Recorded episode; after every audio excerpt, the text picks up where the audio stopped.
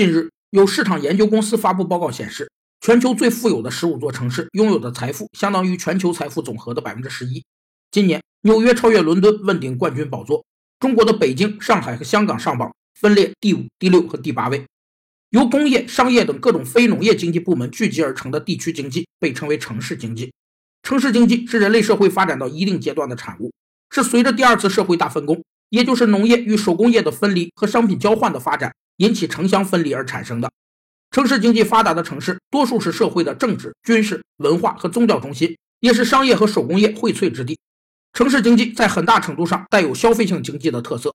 城市经济有三个特点：一是人口、财富和经济活动在空间上集中；二是非农业经济在整个经济活动中占支配地位；三是经济活动具有对外开放性。